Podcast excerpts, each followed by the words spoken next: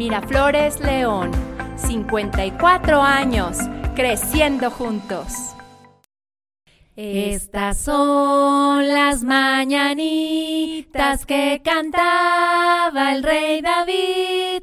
Hoy por ser tu cumpleaños te las cantamos aquí.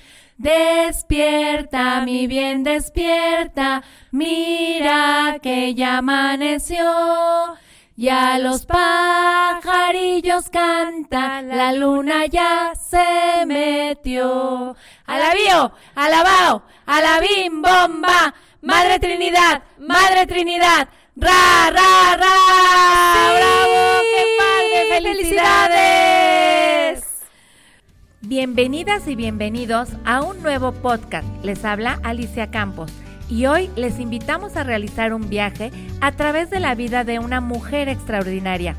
Nos sumergimos en la historia de la sierva de Dios, Madre Trinidad, una figura notable cuya vida estuvo marcada por la devoción, la Eucaristía y la dedicación a los demás.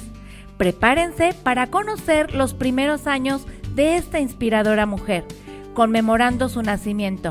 Hola Ingrid, qué gusto compartir contigo este podcast. Es un placer, Alicia, de estar aquí hablando de Madre Trinidad. Hola chicos, gusto en saludarlos. Soy Ingrid Marínez y comenzaremos hablando de sus primeros años, de la sierva de Dios, Madre Trinidad, quien nació en Monachil, en un pintoresco pueblo de Granada, España, el 28 de enero de 1879. Así es, Estamos festejando su aniversario 145 de su nacimiento. Desde sus primeros días, su vida estuvo impregnada de la espiritualidad cristiana, siendo bautizada como Mercedes. La pérdida de su madre a una edad temprana la marcó profundamente, llevándola a buscar refugio en la Virgen de los Dolores por encargo de su mamá. ¿Y cómo no recordar, Ingrid, que al asistir al catecismo, ella regalaba chocolates a los otros niños para que acudieran a prepararse para la primera comunión. A los ocho años, durante el día de Pentecostés de 1886, transformó su vida, haciendo de la Eucaristía el centro de su existencia. A pesar de su deseo inicial de cuidar a su padre y hermanos, la llamada a ser toda de Dios se hizo evidente. Así es. Y ahora vamos a platicar acerca de cómo fue su vida religiosa. De regreso en Monachil, Madre Trinidad decide unirse a las capuchinas de San Antón en Granada, una orden contemplativa.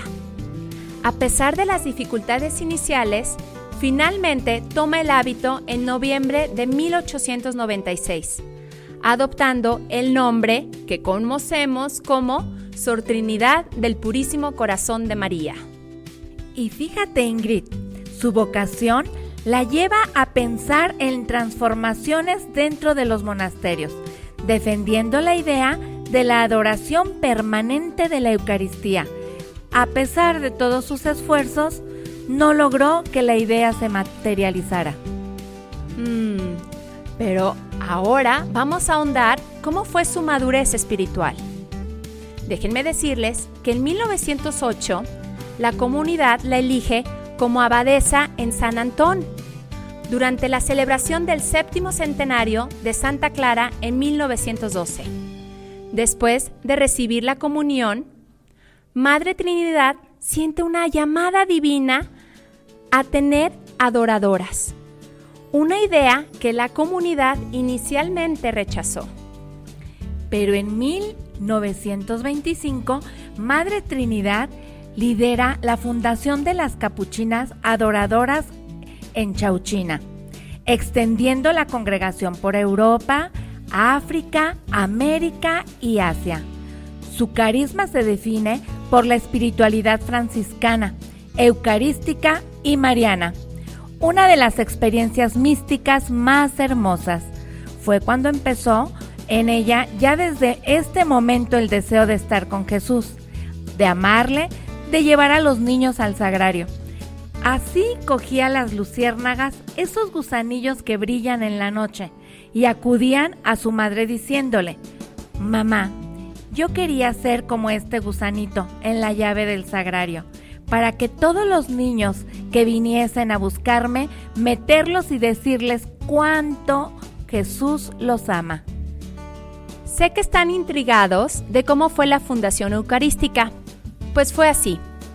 Déjenme comentarles que los ideales de Madre Trinidad se vieron reflejados en la fundación del instituto, dedicado a la educación de niños y jóvenes, enfocándose en los principios de pobreza, sencillez y adoración. A pesar de los desafíos de aquella guerra civil española, la congregación se expande a toda Portugal. Y fíjate Ingrid, en 1949, Madre Trinidad recibe la aprobación definitiva de las constituciones antes de su fallecimiento.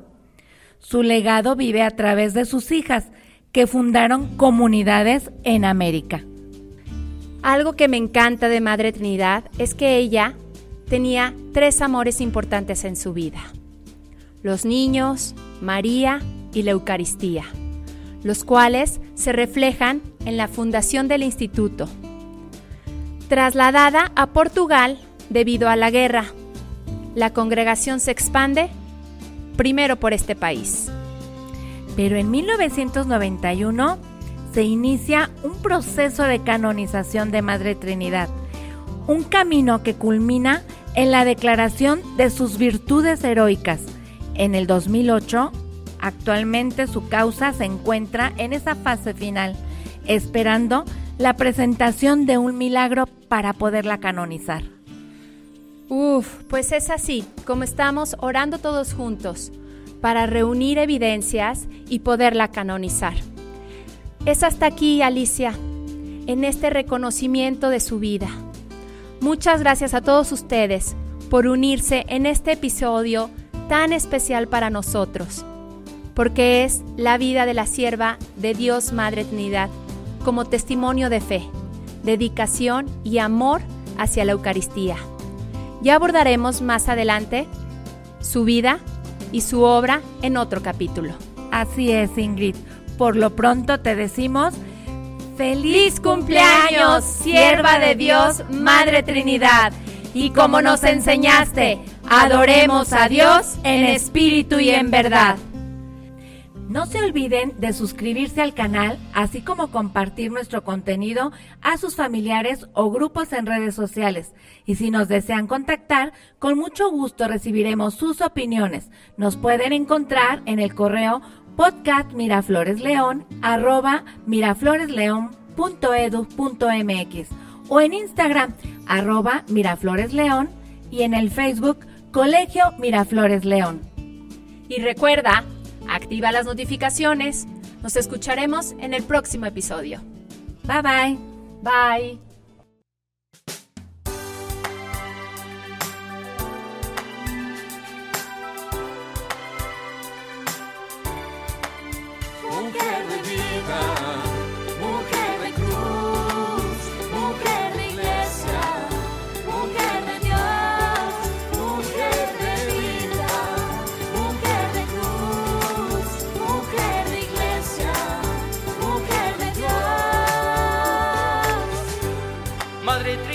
Carreras, tu nuevo nombre, el Espíritu lo inspiró. Te consagraste con amor, alegría y compasión. Tres fueron tus amores, niños, María y Eucaristía. Una misión muy especial adorar a Dios en santidad.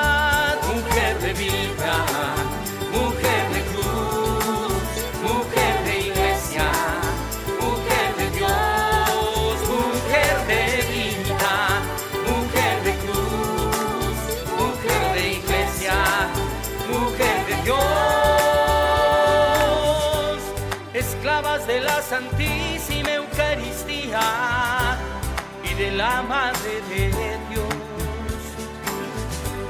Fue el nombre que Dios te inspiró para tu congregación. Hoy tu obra reflejada está en muchos corazones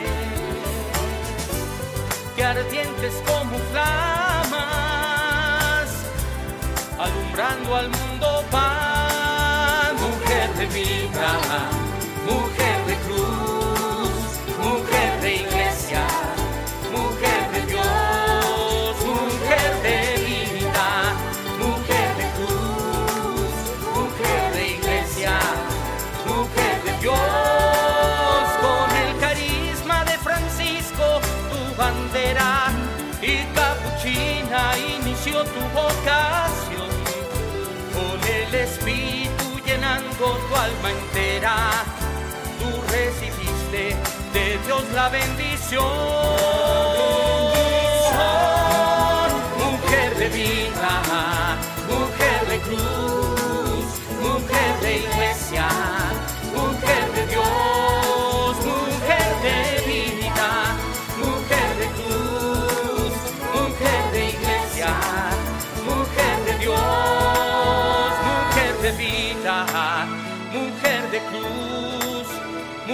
de iglesia, mujer de Dios, mujer de vida, mujer de cruz, mujer de iglesia, mujer de Dios.